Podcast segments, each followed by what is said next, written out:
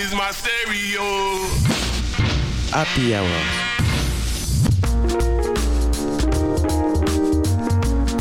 Because it's a great story, it's on your radio, radio, radio, radio, radio.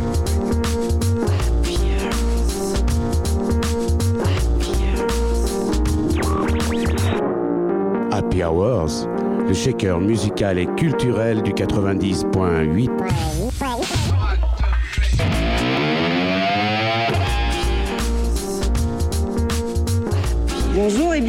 supermarché Ferraille. Moi c'est Belinda, hôtesse de caisse.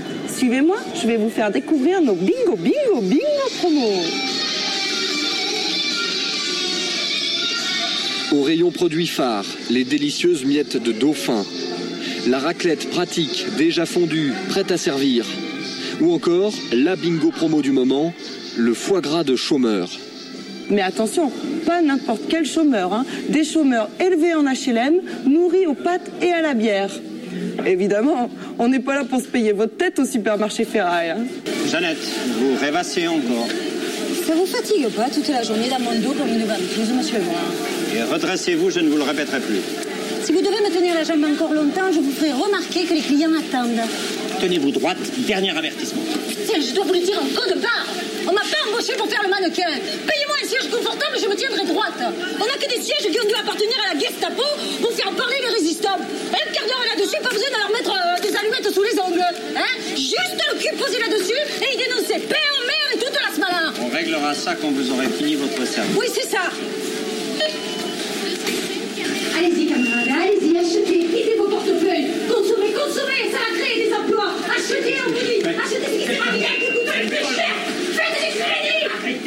Ah, Gudule, viens m'embrasser et je te donnerai un frigidaire, un joli scooter, un atomixer et du Dalopio, une cuisinière avec un four en verre, des tas de couverts et des pelles à gâteau, une tourniquette pour faire la vinaigrette, un bel aérateur pour bouffer les odeurs. Des draps qui chauffent, un pistolet à gaufres, un avion pour deux. Et nous serons heureux. Je vois que vous ne vous intéressez qu'aux objets exceptionnellement rares. Elle, on a eu un petit bug, pardon pour le départ de cette tapis Hour sur 90.8. Donc vous êtes bien sur Radio Campus pour une émission, euh, pour un Happy Hour spécial sur un sujet particulier. En effet, elles sont partout. Ils sont parfois les objets obscurs de désir où, elles, où ils peuvent être objets d'étude. Ils peuvent être l'objet d'une quête comme le Graal ou un objet du petit déj comme le mug. Et euh, nous leur consacrons une émission. Ce sont bien sûr les objets et les choses. Donc pour animer cette émission avec moi, il y a Martin à la technique. Bonjour Martin. Bonjour Adrien. Tu nous parles de quoi aujourd'hui Martin? Bah on parle d'objets, donc je vais parler d'Internet, des objets. Et euh, Marion, bonjour Marion. Bonjour Adrien. Et tu nous parles de quoi? Des objets de la mythologie grecque. Ah parfait. Gilles Bonjour, Euh, donc moi je vais parler d'un jeu, je dis pas encore ce que c'est, et vous allez peut-être vous demander pourquoi ce jeu, et je vais vous expliquer pourquoi. Ah le teasing Oh. Donc euh, si vous voulez euh, savoir de quel jeu Gilles va vous parler, euh, gardez votre objet transistor allumé et vous saurez de quel jeu il va vous parler. Et enfin Tanguy qui va vous parler de... Salut Martin, Euh, moi je vais vous parler, enfin salut à tous, je vais vous parler de Katamari Damacy, un jeu japonais sur PS2.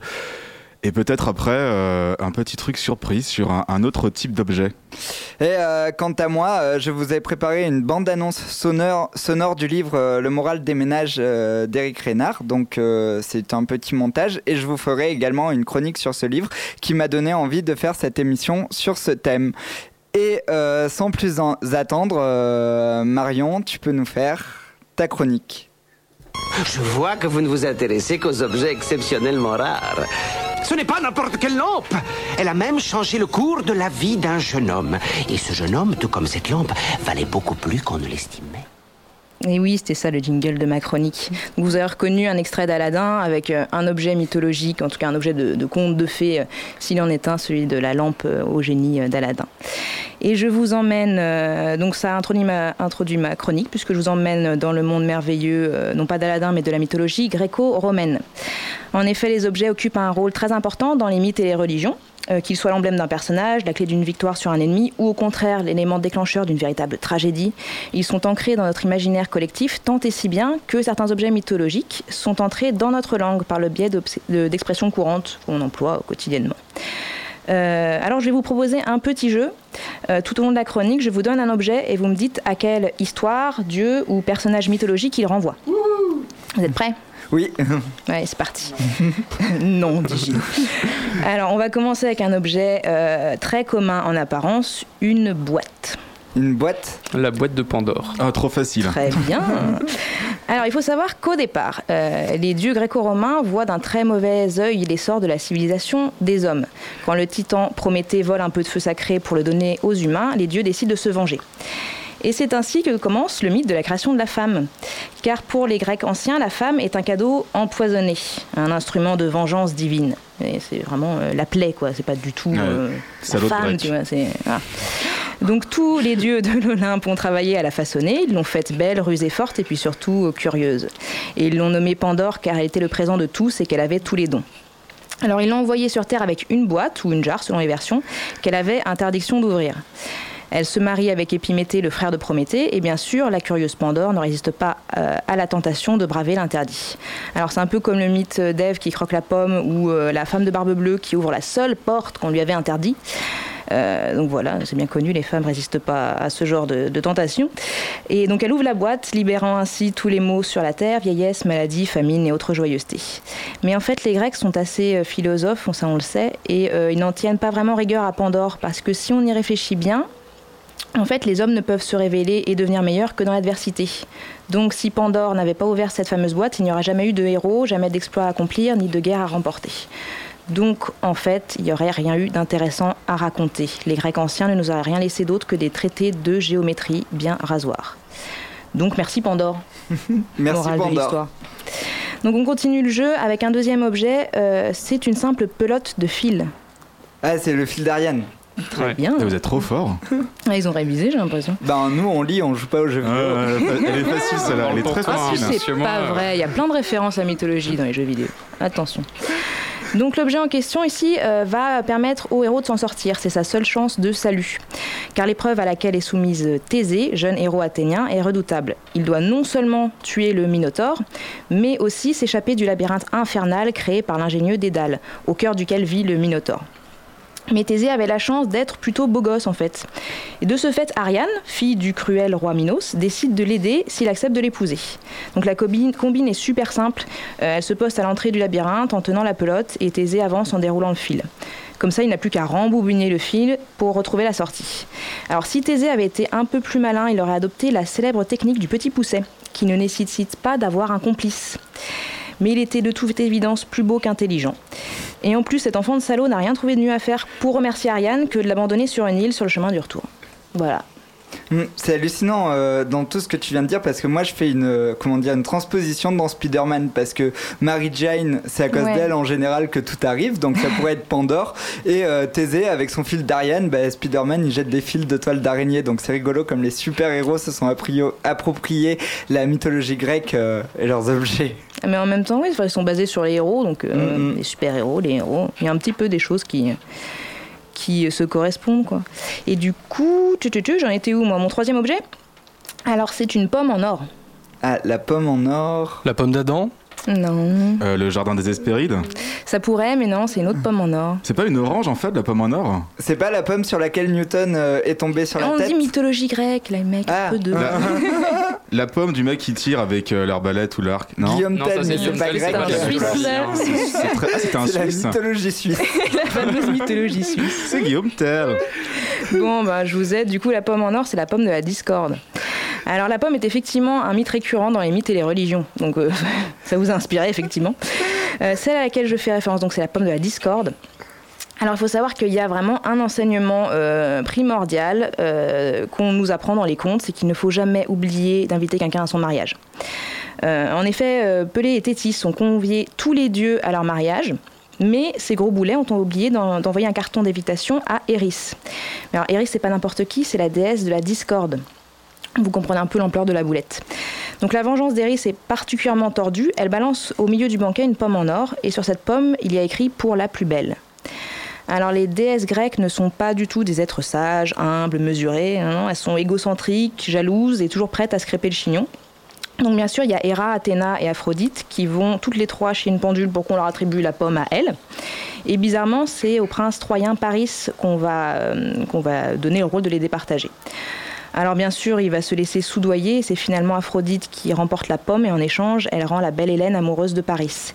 Euh, Hélène qui est déjà mariée au roi de Sparte, donc ce que je vous raconte, c'est euh, le déclenchement de la guerre de Troie. Tout ça pour une invitation oubliée, avouez, c'est quand même ballot. Bah oui.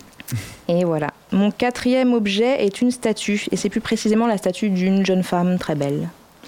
Ah, parce que moi, quand tu disais ça, j'ai pensé Colosse de Rhodes tout de suite, mais. euh, Moi, j'ai pensé à rien, moi, quand tu. Moi, j'ai pensé au penseur. la- et, la, et la Piti, non? Non plus, mais vous mais, pensez. mais elle est célèbre. Athéna? Non plus, non plus. La statue. euh, Ah, il y a pas une histoire où il tombe amoureux Ah, d'une oui, statue? Oui, tu, oui, euh, tu le tiens, euh, c'est bien. ouais, je le c'est l'histoire euh, de, de Pygmalion. Ah. Alors, euh, dans la mythologie, parfois les objets inanimés prennent vie, euh, comme dans la légende de Pinocchio.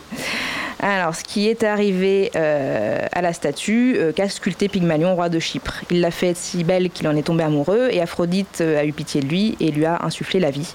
Donc la sculpture est devenue femme et elle s'est appelée Galatea. Alors on parle maintenant d'un Pygmalion pour désigner la relation d'amour un peu particulière euh, entre un homme et la personne qui l'a modelé, sans toutefois être son père. Par exemple, Gainsbourg a été le Pygmalion de beaucoup de jeunes femmes. Bon, alors c'est assez rare qu'on considère qu'une femme soit le Pygmalion de quelqu'un, mais bon, on y travaille. Euh, le cinquième objet, c'est un tonneau percé. Un tonneau Le tonneau des Danaïdes. C'est bien est, Tanguy Et je sais même pas ce que c'est Je sais pas ce que c'était Mais si, tu sais. C'est en Alors, jouant à God of War qu'il avait ça écrit dans un coin, il a chopé un Alors, alors c'est- voilà. c'est complètement vrai et c'est pas Déjà. gentil du tout. Voilà. Donc, l'histoire des Danaïdes. Donc, les Danaïdes, ce sont les 50 filles du roi Danaos. Rien à voir avec le jus de fruits. Qui connurent un destin tragique. Elles fuirent euh, l'Égypte pour ne pas épouser leurs 50 cousins, les fils d'Égyptos. Ah, parce que Égyptos s'était mis en tête que se marier entre cousins, ça éviterait les guerres de succession. Donc finalement, les cousins rattrapèrent les cousines et Danaos fut contraint de céder les 50 mains de ses 50 filles et le mariage consanguin eut lieu. Et le soir venu, sur les conseils de leur père, les Danaïdes assassinèrent leur époux pendant la nuit de noces. Toutes sauf une, avec un prénom magnifique qui s'appelait Hypermnestre, Hypermnestre, est tombée amoureuse de Lyncée, son cousin donc. Et Lyncée euh, se vengea ses frères en tuant les 49 autres cousines belles-sœurs. Donc tout ne s'arrête pas là, parce qu'après leur mort, dans les enfers, les Danaïdes furent punis pour l'éternité de leurs crimes infâmes. Elles doivent sans relâche essayer de remplir un tonneau percé qui se vide continuellement de l'eau euh, qu'elles viennent juste diverser. Donc voilà, j'ai du mal à comprendre la morale de l'histoire en fait. Je sais pas si c'est qu'il faut pas tuer son mari ou qu'il faut se marier avec son cousin. Donc je vous laisse vous faire. Mais en votre général, on répond les deux quand c'est ça. Ouais. Moi, quand j'avais fait ma chronique sur American Sniper, je m'étais posé une question, il m'avait dit les deux, c'est la réponse. D'accord. Thomas. Donc je pense que c'est les pense que deux la c'est les deux. réponse. faut se marier avec son cousin et Voilà. sans le tuer. C'est bien. Dure journée. J'aime beaucoup. et donc mon sixième et dernier objet, c'est un bouclier. Alors c'est pas n'importe quel bouclier, il Ah. est tellement poli que ça devient un miroir. Euh, Captain America. non plus. Ok, d'accord. Non, C'est un c'est le bouclier euh, contre la méduse, là, je sais plus le nom du bouclier. Oui, alors, je sais pas si le bouclier a un nom. Alors c'est c'est possible qu'il la en ait un. méduse, c'est C'est Méduse. Méduse. C'est Méduse. T'as trop joué aux jeux vidéo, Voilà. Donc voilà, les héros grecs sont courageux, forts et beaux, mais peuvent, peu peuvent se targuer d'être également intelligents. Alors souvent, ils ont besoin d'une femme pour les aider. C'est le cas de Persée, à qui on a demandé de rapporter la tête de Méduse, la gorgone, qui a donc des serpents à la place des cheveux. Le problème, c'est que quiconque regarde Méduse se trouve changé en statue de pierre instantanément. Alors vous me direz comment décapiter quelqu'un qu'on ne peut pas regarder. Et c'est là que la déesse Athéna euh, conseille à Persée d'utiliser son bouclier, parce qu'il peut y voir le reflet de Méduse sans pour autant subir les désagréments de la pétrification. Je voulais qu'elle ait ce mot, qui est très joli. Hmm. Donc il réussit à trancher la tête de la gorgone. La méduse, non? Et c'est parce qu'en fait, le gorgone, c'est le nom d'elle et de ses deux sœurs. D'accord, ok. des- En fait, c'est le monstre qui est une gorgone. Et D'accord. son nom, c'est Méduse. Ok, d'accord. C'est une famille de monstres. Tout à fait. Alors de là à savoir si sont consanguins, je ne sais pas. Mais euh, l'histoire nous le dira. Une classe de monstres, pour employer un vocable que Tanguy connaît un peu tu mieux. comprends mieux comme Manuel ça. des monstres de Donjons et Dragons 3x5, Voilà. page 285. Exactement. Donc voilà, c'est tout pour aujourd'hui. Maintenant, vous êtes en possession euh, d'une boîte, de fils, d'une pomme d'or, d'une statue, d'un tonneau percé, d'un bouclier. Vous avez donc tout l'attirail nécessaire pour affronter sereinement les turpitudes de l'existence. Donc vous pouvez gâcher un mariage, déclencher une guerre ou bien coucher avec un membre de votre famille. Bon, bah, merci beaucoup euh, pour cette chronique euh, mythologique, Marion. Et on va écouter une euh, chanson qui parle d'objets. C'est La mère à de Renaud.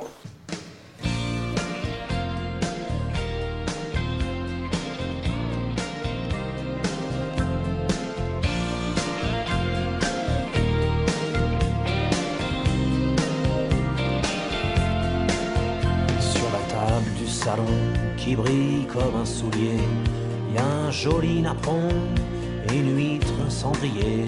Y a des fruits en plastique vachement bien imités. Dans une coupe en cristal vachement bien ébréchée. Sur le mur dans l'entrée, y a des cornes de chamois pour accrocher les clés.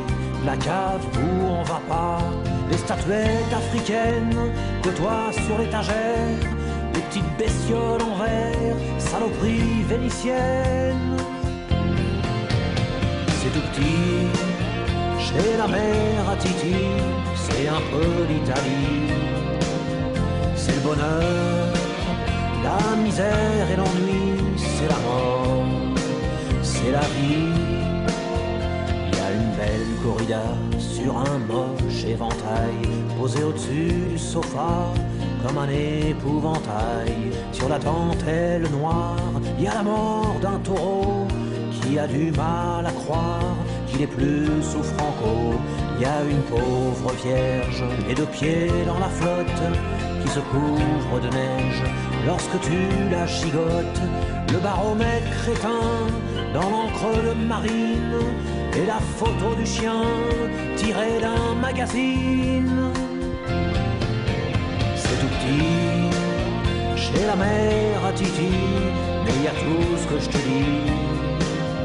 Femme-là, si tu la connais pas, t'y crois pas, t'y crois pas. Sur la télé qui trône, un jour j'ai vu un livre, je crois que c'était le grand mône, près de la marmite en cuivre. Dans le porte-journaux, en rotin, tu t'en doutes, y a nous deux, le Figaro, le catalogue de la redoute. Puis au bout du couloir, y la piole à mon pote, où vivent ses guitares, son blouson et ses bottes, sa collecte BD, et au milieu du souk, le mégot d'un tapé et un vieux New Look. C'est tout petit, chez la mère à Titi, le Titi s'en fout. Il me dit que sa vie est toute petite aussi, et que chez lui, c'est partout.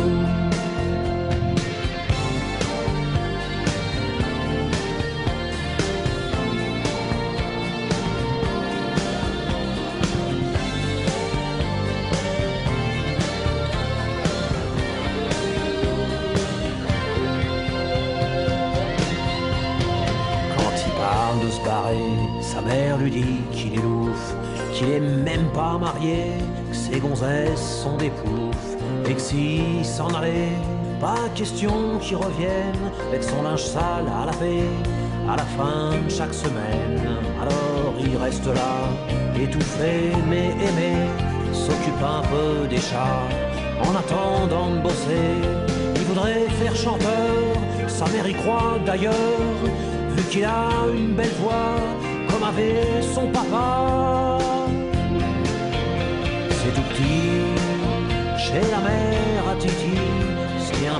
l'Italie. C'est le bonheur, la misère et l'ennui, c'est la mort, c'est la vie. C'est tout petit, chez la mère à Titi, c'est un peu l'Italie. C'est le bonheur, la misère et l'ennui, c'est la mort, c'est la vie. C'est tout petit, chez la mère à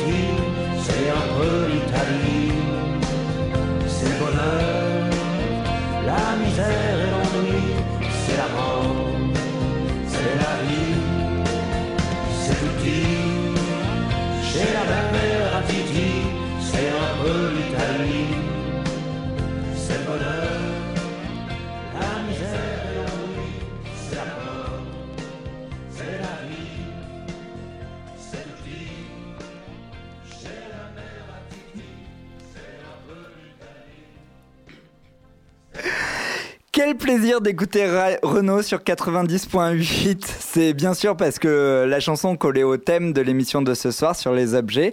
Et euh, voilà, mais je me réjouis d'avoir passé euh, ce morceau. Et donc, euh, je laisse la place à Gilles qui va vous parler d'un jeu vidéo surprise. Donc, Gilles, c'est à toi. changed,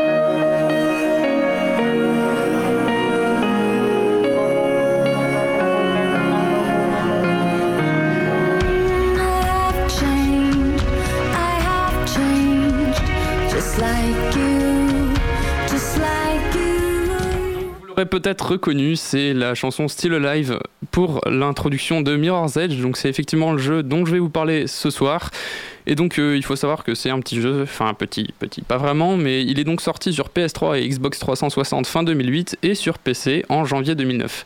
Donc euh, je vais vous présenter un petit peu le synopsis de l'histoire. C'est une action qui se déroule dans une ville sous un régime ultra sécuritaire et donc où tout le monde est surveillé. Du coup les ennemis du gouvernement euh, doivent passer par des messagers qui sont donc euh, des mecs qui font du parcours sur les toits et aussi euh, dans les, dans les souterrains, dans les tunnels, etc. Euh, et donc qui vont relayer les informations des ennemis du gouvernement. Euh, donc ensuite, euh, comment dire On incarne donc euh, Fate, qui est une messagère, parce que oui, il n'y a pas que des mecs dans, dans, dans ce monde de brutes. Et donc, on, je vous passe l'histoire sous silence, parce que je vous laisse quand même découvrir le jeu, mais c'est quand même super intéressant. Donc si vous aimez bien connaître un petit peu les historiques de tous les jeux, vous pouvez aller regarder tout simplement sur Wikipédia, voir si ça vous intéresse. Mais donc, si vous voulez l'acheter, vous pouvez l'acheter sur Steam. Euh, et donc il est édité sinon par EA, donc euh, je sais pas trop où est-ce qu'on peut encore l'acheter étant donné qu'il est un petit peu vieux, mais vous pouvez certainement trouver des, jeux d'occasion un petit peu partout. Euh, sinon, donc, ce qui est dommage pour ce jeu, ce que, ce que j'ai trouvé vraiment dommage, c'est qu'il n'a pas vraiment été très. il n'est pas passé très. Très Il n'a pas eu un grand succès. Ouais, il a enfin, pas... C'est pas qu'il a pas eu un grand succès, c'est qu'il a pas eu une grosse promotion, ce qui a fait qu'il a pas été vraiment euh, acheté par beaucoup de personnes. Pour vous donner un chiffre, il y a eu que 200 000 ventes la première semaine, donc euh, euh, faut quand même dire que ce jeu a été développé par le studio Dice, qui a quand même développé le, la, la série des Battlefield. Donc euh, c'est quand même un truc assez conséquent hein, et, ce, jeu a eu donc beaucoup moins de succès auprès, des gens qui, ne connaissaient pas ce, jeu.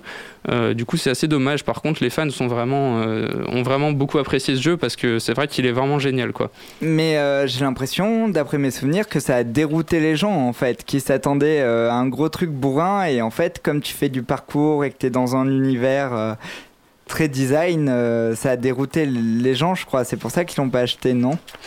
Euh, ouais, mais après, euh, ni- niveau immersion, c'est vraiment un truc euh, génial parce que, en fait, si tu veux, t'as vraiment l'impression d'y être. La, la sensation de vitesse est vraiment là. Niveau lumière, etc., il y a vraiment tout ce qu'il faut. Enfin, je veux dire, pour un jeu de l'époque, il y a vraiment tous les, tous les aspects techniques euh, nécessaires. Et un jeu de l'époque, c'est quelle année? C'est 2010 C'est 2000 2008, 2008, 2009. Ah oui, c'est. euh, Fin un- 2008, début 2009. C'est un jeu qui date et je crois que la nouvelle version arrive bientôt, c'est ça? C'est exactement ça, et c'est pour ça que je voulais vous faire écouter donc euh, un petit mix euh, de la nouvelle version. Donc je vous laisse écouter.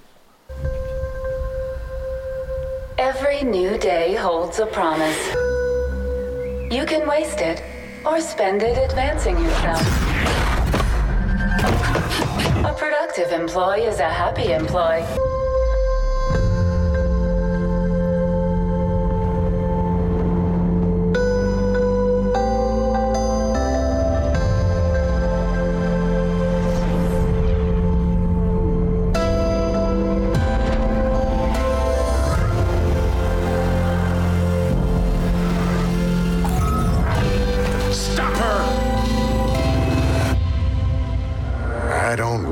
What's coming, Faith.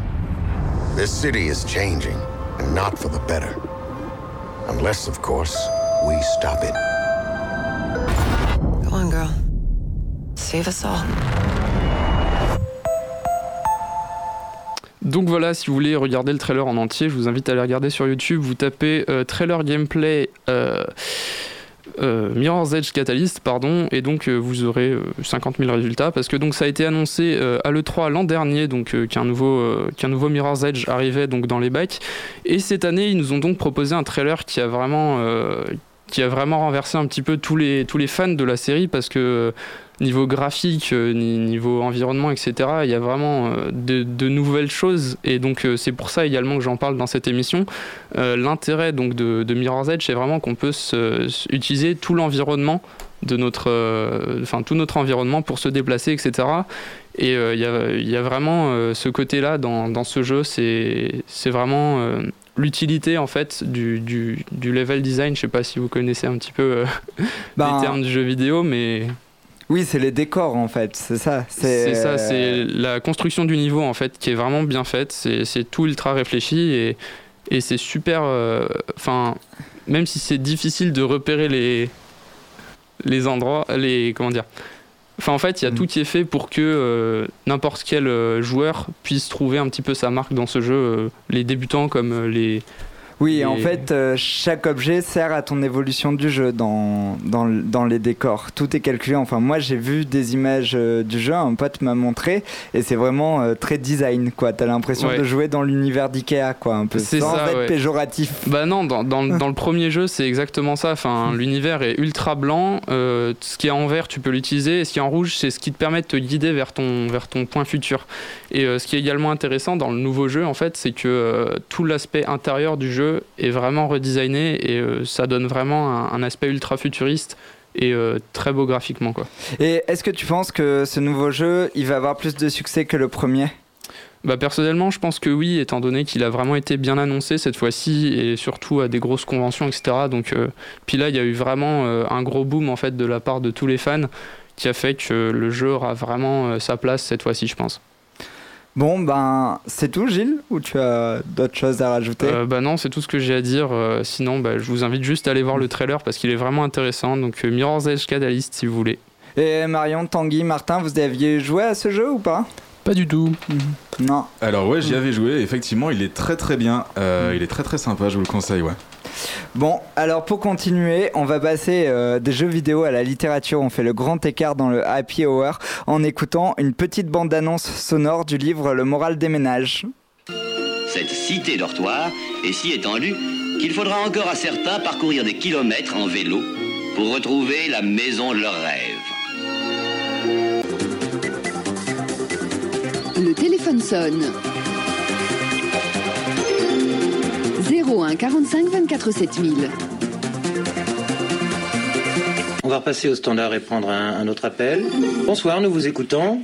Bonsoir. On dirait que ça te gêne de marcher dans la boue. On dirait que ça te gêne de dealer avec nous. On dirait que ça te gêne de marcher dans la boue. On dirait que ça te gêne de dealer avec nous. T'as pris son gibolet Est-ce que t'as pris ton gibola Ton père te pose une question et on attendait une réponse. Tous les jours, tous les jours, tu me casses les couilles avec ta branlette. Tu m'emmerdes, tu m'emmerdes. Putain, on peut même plus se branler tranquille dans cette maison. Regardez bien cette boîte. À l'intérieur, il y avait un camembert. Un camembert président. Je l'ai mangé. Est-ce que vous êtes pour ou contre les transports en commun? Est-ce que vous pouvez me dire ce que vous pensez de la chicorée? Est-ce que vous pouvez me dire ce que vous pensez de la jeunesse? Est-ce que vous pouvez me dire ce que vous pensez des machines à laver, madame? Tu aimes la purée toute faite? Est-ce que vous pourriez me dire quelle qualité vous demandez à un matelas? On était impatients de voir, je cite le communiqué de presse Made in Beaubourg, la première exposition à caractère rétrospectif de l'œuvre de Pierre Huyghe. Il ne m'a pas appris l'anglais, il ne m'a pas appris l'allemand, ni même le français correctement. Elle ne m'a pas parlé des livres, de l'histoire des idées, pas de politique à suivre, pas de mouvement de pensée. Elle ne m'a rien montré de pratique, ni cuisine, ni couture, faire monter une mayonnaise, monter une SARL, tenir un intérieur. Il ne connaissait pas grand-chose en mathématiques, ni équation de Schrödinger, mais pour être honnête, on a veillé à Ah, cette magnifique chanson branchée d'Arnaud Florent Didier qui s'appelle France Culture et ce magnifique euh, livre d'Éric Rénard qui est Le moral des ménages. Donc, euh, Le moral des ménages euh, raconte l'histoire de Manuel Carsen, un chanteur qui pourrait être Arnaud Florent Didier, qui n'a vendu que euh, 3000 disques euh, de son premier exemplaire et, de, et, euh, et euh, 5000 disques en tout. Donc il a vraiment fait un premier album qui a eu un petit succès d'estime, mais plutôt dans les un rock et Télérama. Et euh, après, ces albums sortaient, mais ils n'ont plus de succès. Et Manuel Carsen nous raconte un monologue où il va nous raconter l'histoire de ses parents et son enfance en ba- banlieue parisienne entre Montfermeil et La Roche-sur-Yon. Donc, euh, c'est un livre euh, magnifique, mais assez violent. Donc, je vais vous raconter euh, la petite histoire. En fait, j'ai rencontré euh, l'auteur Eric Rénard au Salon du Livre de Grenoble. Et en fait, j'ai dit oui, j'ai déjà essayé de lire un de vos bouquins, mais il y en a aucun qui m'a plu. Et il m'a dit. Tiens, prenez celui-là. Il m'a mis le moral des ménages entre mes mains et je sais pas comment il a su que ce roman allait autant me plaire, mais c'est vraiment un livre qui m'a fasciné. Il m'a mis une claque. D'ailleurs, c'est après avoir lu ce livre que j'ai décidé de faire, euh, que je vous ai invité à faire cette émission euh, sur les objets parce que ce livre m'a fasciné. Alors, il décrit son enfance dans euh, les cités, comment dire, dans les maisons témoins, dans les banlieues qui ressemblent à des suburbes américains mais reproduits à la française dans les régions parisiennes. Il décrit les tables en formica, euh, le camembert que sa mère rationnait. Et tous les soirs ils avaient le droit de prendre qu'une seule tranche de camembert. Et leur père appuyait, on voyait l'empreinte dans la peau du camembert. Et cela est très très bien décrit. Alors c'est assez euh, trash, ça fait un peu penser à l'humour des Deschiens parce que il est très violent avec les classes moyennes. Et on pourrait se dire ah cet auteur branché euh, qui est comment dire qui est comment dire il y a des bonnes critiques dans Télérama et tout, il se moque des classes moyennes mais ne vous inquiétez pas parce que euh, la classe euh, comment dire euh, le milieu de l'art contemporain est branché en a pour son compte parce que quand Emmanuel Carsen va grandir et va avoir des enfants et va couper les ponts avec sa famille de la classe moyenne, il va avoir une fille, il va traîner dans le milieu de l'art contemporain, mais sa fille va lui faire un long monologue pour critiquer le milieu branché parisien et elle va notamment lui dire ta musique et l'art auquel tu t'intéresses, ça intéresse euh, 30 personnes, donc 15 qui partagent tes repas. Et donc ce genre de punchline, euh, le livre en est rempli. Et euh, c'est un livre magnifique. Et euh, il fait le lien avec un livre que j'adore de Georges Perec qui s'appelle Les choses. Parce qu'à un moment donné, il imagine euh, sa mère répondre à, des sondages et on voit que le livre est construit comme un puzzle en fait. Il y a la partie où il raconte son enfance euh, euh, dans, dans la banlieue, quoi, dans la classe moyenne. La partie euh, où il raconte l'histoire plus de ses parents, de ce que ses parents ont fait dans, dans leur jeunesse et tout ça. Son père qui était passionné de maquettes et d'aviation et qui a dû renoncer à sa carrière d'a- d'aviateur à cause d'une faute professionnelle. Et après, il va euh, parler à la place de sa fille qui va se rebeller contre lui à son tour. Et euh, c'est vraiment construit comme un puzzle en fait. C'est plusieurs monologues qui s'enchaînent. C'est vraiment euh, très très euh, très très beau et je vous conseille euh, de lire ce livre parce qu'il m'a enchanté. À un moment donné, Eric Rénard imagine sa mère qui répond à un sondage fait par Libération et dans le livre de Georges Perec les choses. Donc Jérôme et Sylvie, c'est un livre qui a été écrit en 65 et qui était surligné euh, une histoire des, amis, des années 60. Les, les héros faisaient des sondages. Et donc, euh, voilà, on peut imaginer que c'est les héros des choses qui posent les questions à la mère d'Éric Rénard dans son livre, euh, enfin, du personnage euh, Manuel Carsen, mais je pense que c'est un roman très autobiographique. Et donc, je vous conseille aussi de lire Les choses, un roman fabuleux qui date de 1965 où Georges Perec avait tout vu sur la société de consommation. Alors, j'ai regardé des vidéos de Lina pour préparer cette émission. Georges Perec parle et il dit dans ses interviews Je ne vais pas parler d'aliénation. Tout le monde emploie ce mot à tort et à travers. Et il dit en 1965 et c'est vraiment visionnaire dans les choses. Il raconte l'histoire de ce couple donc qui font euh, des sondages et qui sont passionnés par les objets et le désir d'avoir des choses et qui sont complètement étouffés. Alors il y a des pages et des pages de description de leur appartement. C'est magnifique et très précis. Et donc je vous conseille de lire ce livre. euh, ces deux livres, donc Les choses de Georges Perec et euh, l'endroit et l'objet et, le moral et, et des d'Éric Rénard. Voilà, voilà. Et on passe tout de suite à la chronique euh, de Tanguy euh, sans, sans transition, euh, Katamari Damacy. Les Happy Hour, c'est sur Radio Campus Grenoble 90.8. On s'autorise une petite transition quand même. Oui, oui, oui, oui, tout à fait. J'étais justement en train de me poser des questions existentielles. Est-ce que je vous parle de Katamari Damacy ou est-ce que, vu que peut-être le temps nous presse, euh, je, je- je change et je vous mets la, la rubrique surprise? Mais t'as vu qu'on a le temps des deux. On a le temps des deux? on a le temps des Moi je Alors, bien la surprise pour la fin. Eh ben écoute, Ouais. c'est parti. Dans ce cas-là, je vais vous parler d'un jeu vidéo qui s'appelle Katamari Damacy ou Damashi, excusez mon japonais, ce qui en japonais justement signifie âme touffue, euh, ce qui ne veut pas dire grand-chose. Kataga Katamari Damacy est un jeu vidéo d'action-réflexion développé et publié par Namco pour la PlayStation 2 en 2004 et euh, euh, et, comment parler de Katamari Damacy? Euh, Katamari Damacy est un jeu. euh, non, c'est plus un trip. ouais, mais non, en fait, Katamari Damacy, bon, on va essayer comme ça. À l'époque, Keita Takahashi, le directeur du projet, cherche un nouveau jeu pour étouffer le, pour étoffer le catalogue de Namco, jusque-là cantonné alors qu'ils sont japonais. Merci d'avoir rigolé, c'est- super sympa. C'était un jeu de elle, est, mots, hein. elle est pas mal, hein, elle est pas mal. Euh, ils sont cantonnés donc à, à des jeux comme les Tales of, euh, les Soul Calibur, les Tekken et quelques outsiders comme Enslaved, Odyssey to the West. Boum, cohérence des épisodes, 1000 points de radio karma, c'est trop balèze. Ou Dark Souls 2 et bientôt 3. Euh, bref. Suikoden, non? Pardon? C'est pas eux, Suikoden aussi alors c'est fort probable que ce soit eux Suikoden. Ta connaissance en, en jeu- en matière de jeux vidéo est, est aussi importante qu'en matière de livres. Je suis, tu, tu, tu es un dieu. C'est incroyable. Euh, bref, Keita, le, le bon Keita, euh, Keita cherche, Keita s'inquiète, Keita mine. Merci. ouais. Keita mine pour une idée et il se rend donc à la Namco Digital Hollywood Game Laboratory, qui est un nom beaucoup trop long pour une école laboratoire de, de, de l'éditeur-développeur, où ce dernier entraîne les futurs génies à créer des blockbusters vaches à lait. Et, euh, et là-bas, euh, Keita va, va, chercher, euh, va chercher une équipe, une équipe de jeunes avec une idée novatrice. Euh, et avec un million de dollars US en poche, il finit par, euh, par trouver une équipe aux idées étranges, farfelues, avec lequel il se met d'accord pour développer un jeu s'appuyant sur trois points clés originalité, compréhensibilité. Ça existe en français Compréhensibilité Merci. Et fun. Compréhension. Ouais, voilà. voilà. Compréhension, c'est même, c'est même beaucoup plus beau, effectivement.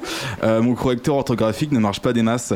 Et de cette sainte triade du développement de jeux vidéo sortira après plus d'un an de gestation un des bijoux les plus originaux du jeu vidéo moderne, Katamari Damacy. Après cette intro beaucoup trop longue, je vais vous parler du jeu, donc quand même, donc de l'histoire. Donc euh, l'histoire de Katamari, c'est le roi de tout le, col- de tout le cosmos qui, euh, dans un accès de folie, en fait, il était complètement bourré, on saura ça plus tard, casse toutes les étoiles du ciel. Et une fois que monsieur a décuité, il découvre sa boulette et envoie son chiard, le prince, sur Terre pour ramasser le plus de choses possible sur des boules magiques nommées katamari. Une fois un katamari complet, le roi seul sait quand un katamari est complet, le roi n'aura alors plus qu'à transformer le katamari en étoile ou en constellation pour réparer le cosmos. Le joueur joue donc le prince, un petit personnage de 5 cm tout mignon, dont le seul but dans la vie est de pousser des catamaris, ces grosses boules magiques capables de coller n'importe quoi de plus petit qu'elles à leur surface, et grossissant donc dans le processus, collant ensuite de plus en plus de choses, de plus en plus grosses, jusqu'à pouvoir attraper des immeubles, des montagnes et même des nuages, un peu comme une espèce de bousier cosmique. Au niveau du gameplay, le joueur... euh, le roi du cosmos donne généralement au prince des missions de style fait une étoile, où le prince doit faire atteindre à son katamari une taille donnée dans un temps limité. Mais il y a aussi plusieurs autres missions, comme par exemple attraper les objets les plus chers de la map, ou alors euh, éteindre un katamari en feu, euh, ce genre de choses. Euh, dedans le jeu, quasiment tous les objets peuvent être ramassés. On commence par des tout petits trucs euh, comme des jouets ou des fourmis, et on finit, comme je l'ai déjà souligné, par des choses beaucoup plus grosses, comme les immeubles ou le cul de Nicki Minaj, jusqu'à ju- jusqu'à que la mission soit, complète.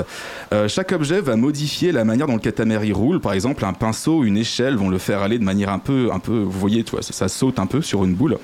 Et donc, du coup, il faut un peu choisir quels objets on ramasse pour éviter que le katamari devienne incontrôlable. Il faudra également se méfier des animaux ou des voitures et d'autres obstacles qui, tant qu'ils sont plus gros que votre katamari, peuvent le cogner et lui faire perdre des objets. Mais une fois que vous êtes plus gros qu'eux, vous pouvez les ramasser et euh, les ajouter à votre boule. Et donc, euh, donc en fin de compte, Katamari, ça dit quoi? Eh ben, Katamari, c'est un jeu complètement perché. C'est une espèce d'ovni vidéoludique avec une, avec une bande originale qui, qui est vraiment génialissime. Euh, sa BO a d'ailleurs reçu euh, de, de nombreux prix, euh, notamment le prix de bande originale de l'année, car elle brasse des influences de musique électronique traditionnelle de jeux vidéo, ainsi que du jazz, de la samba et de la pop. La BO est à l'image du jeu, flashy, catchy, coloré, excentrique, super original. Et c'est vraiment un jeu, quand on y joue, on a une espèce de sensation de, de, de- d'une espèce de feel good vibe, tu vois, comme, comme disent nos, nos cousins euh, de l'autre côté de la Manche. Une expression de légèreté, c'est un jeu qui il détend, il est juste super fun, il est frais. Et, et je vous invite grandement à y jouer. Je ne pourrais pas finir cette chronique sans, euh, sans vous parler un petit peu du roi du cosmos, qui est le, votre chef en fait euh, de, de- dans, de- dans le jeu. Euh, c'est un personnage complètement barré, excentrique, une espèce d'icône gay sous acide. Il passe son temps durant vos missions à vous parler, vous faire de ses remarques, conseils ou traits d'esprit qui sont toujours hilarants et décalés. Morceau choisi. Euh, le soleil est éblouissant et habillé n'importe comment. Protégez vos yeux lorsque vous regardez le ciel. Regarder directement le soleil ne fait que l'encourager. Ou encore une attaque cardiaque. Bon sang, mais il faut faire attention. Si le cœur attaque, nous devons être prêts. Qui sait, tous les autres organes pourraient faire de même. Voilà, c'est un jeu très drôle. Avez D'accord. Et il se trouve en CD sur quel euh, euh, il est sorti. En fait, il y, a il y a eu beaucoup de. Le premier est sorti en 2002 sur PS2. euh, il n'est pas sorti en Europe, mais euh, ils ont fait à peu près 7 ou 8 opus qui l'ont suivi, qu'on peut trouver sur PlayStation, sur PS Vita, sur Xbox 360 et j'ignore s'il existe sur PC. D'accord. Ben, merci beaucoup Tanguy pour Je cette vous en prie. chronique. Et tout de suite, on passe à la chronique de Martin.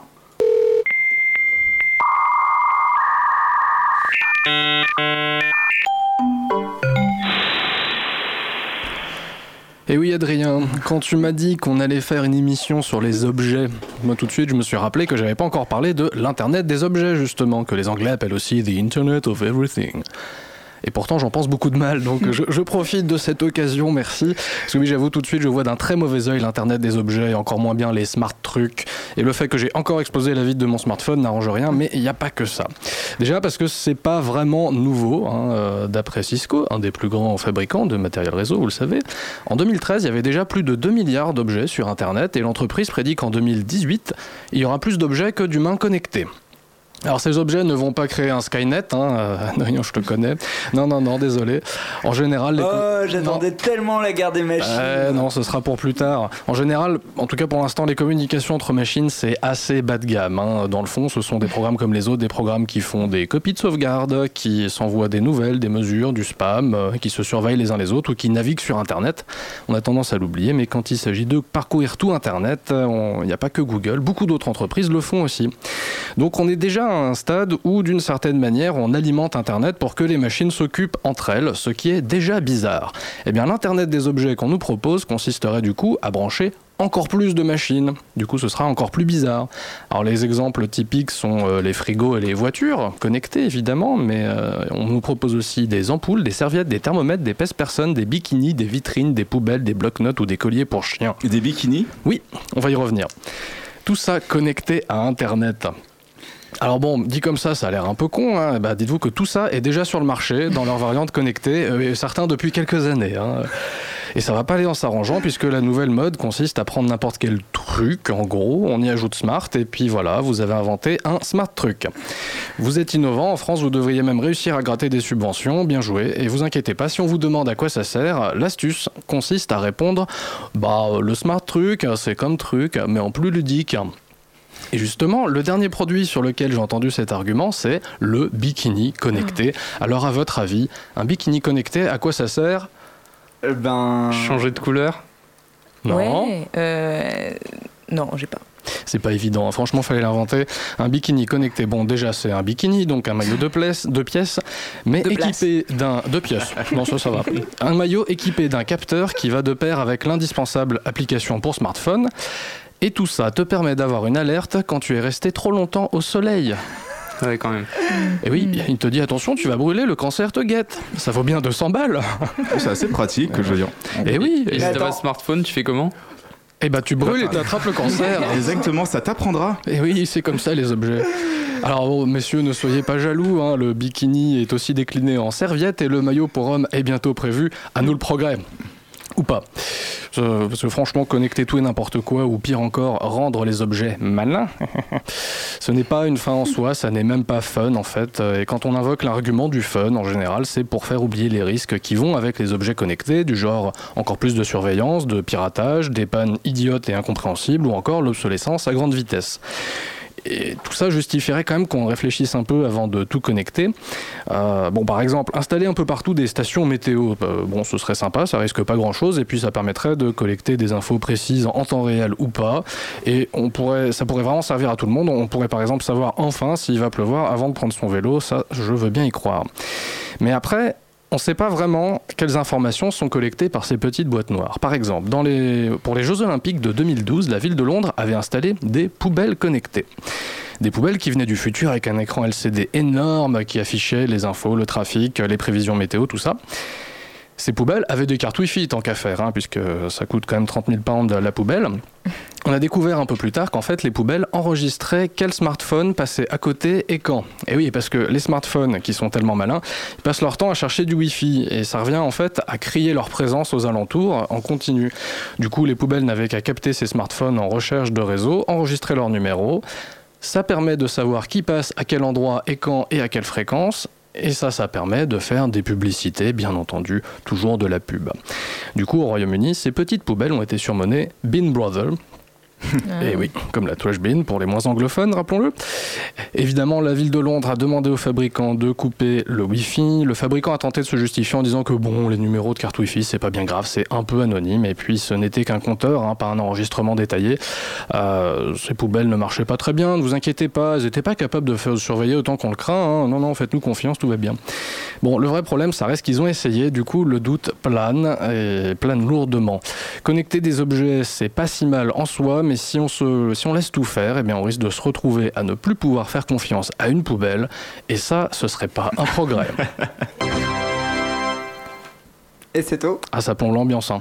Bah ouais, ça plombe un peu l'ambiance, surtout que t'imagines le bikini avec l'appli où t'as la personne que tu dois rencontrer qui se connecte euh, avec toi. Vous savez là, euh, Tinder, ces trucs euh, de, où bikini. tu, euh, Ah où oui, tu le rentres, plugin, ah, le plugin Tinder est une très bonne Ah. idée. Ouais, ouais, c'est pas on, on ouais. l'ajoute aux objets. Je suis en train ça. de repenser au principe, mais à quoi il faut être sur Internet pour savoir qu'il y a trop de chaleur? J'ai un simple capteur de chaleur pourrait te le dire. En fait, c'est un capteur de chaleur, mais bon, pour le principe. euh, Bon, on dit smart. Et si c'est celle qui porte le bikini qui est genre super chaude, comment ça se passe? Est-ce qu'il y a une espèce d'alerte ou Ce qui fait la différence entre les deux. Oui, hein Parlons-en. J'ai pas eu l'occasion de le tester. Euh, Bon, eh bien, merci beaucoup Martin Mais de rien. pour cette chronique euh, toujours très rassurante.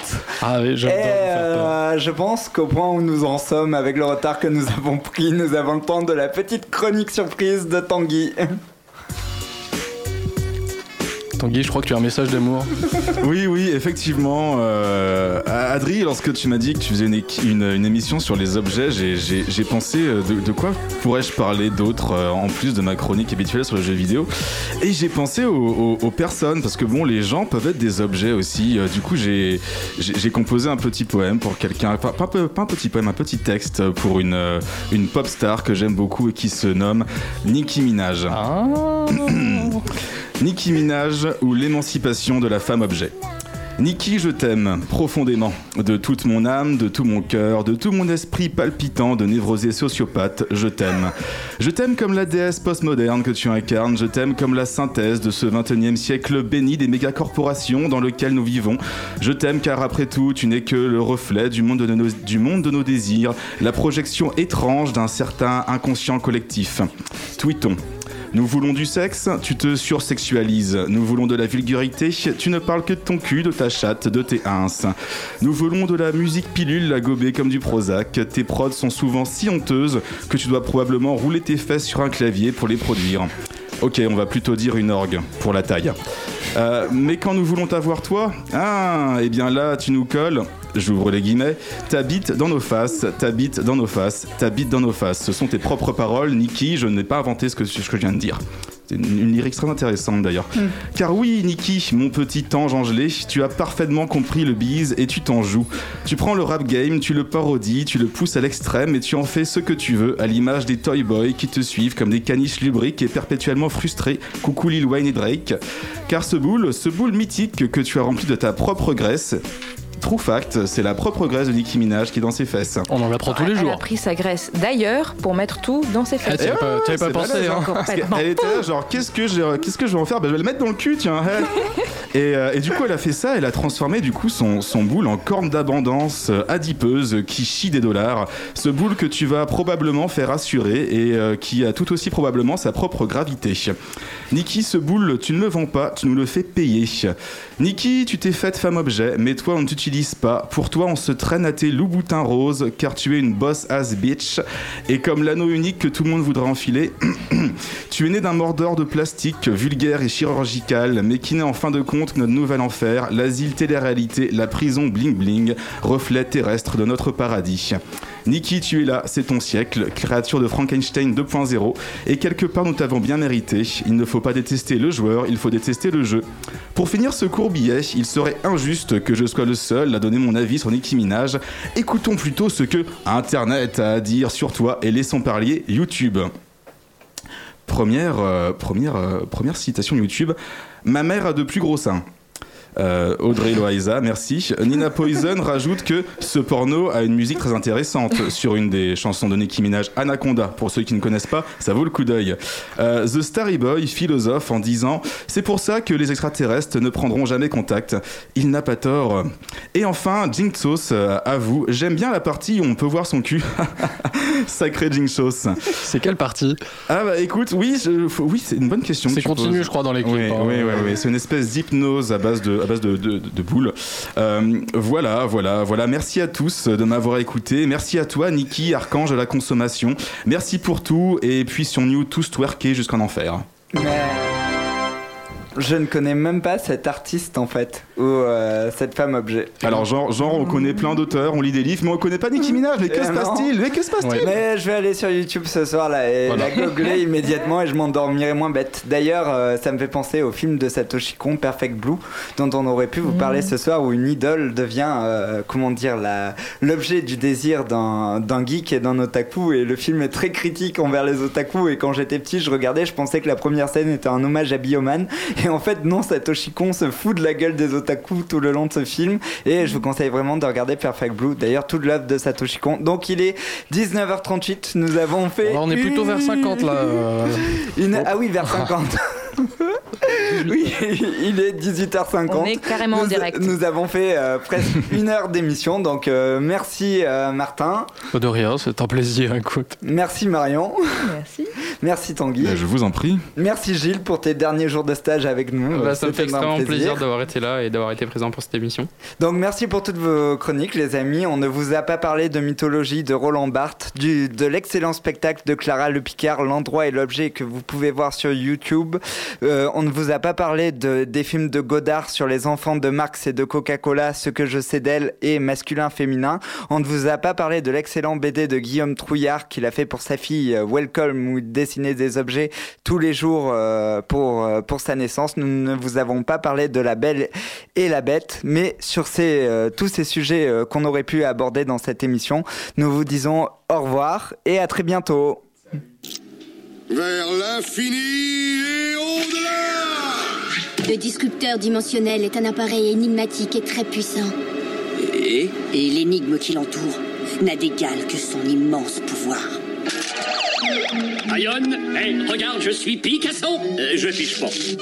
Mais c'est de l'art, gros lard.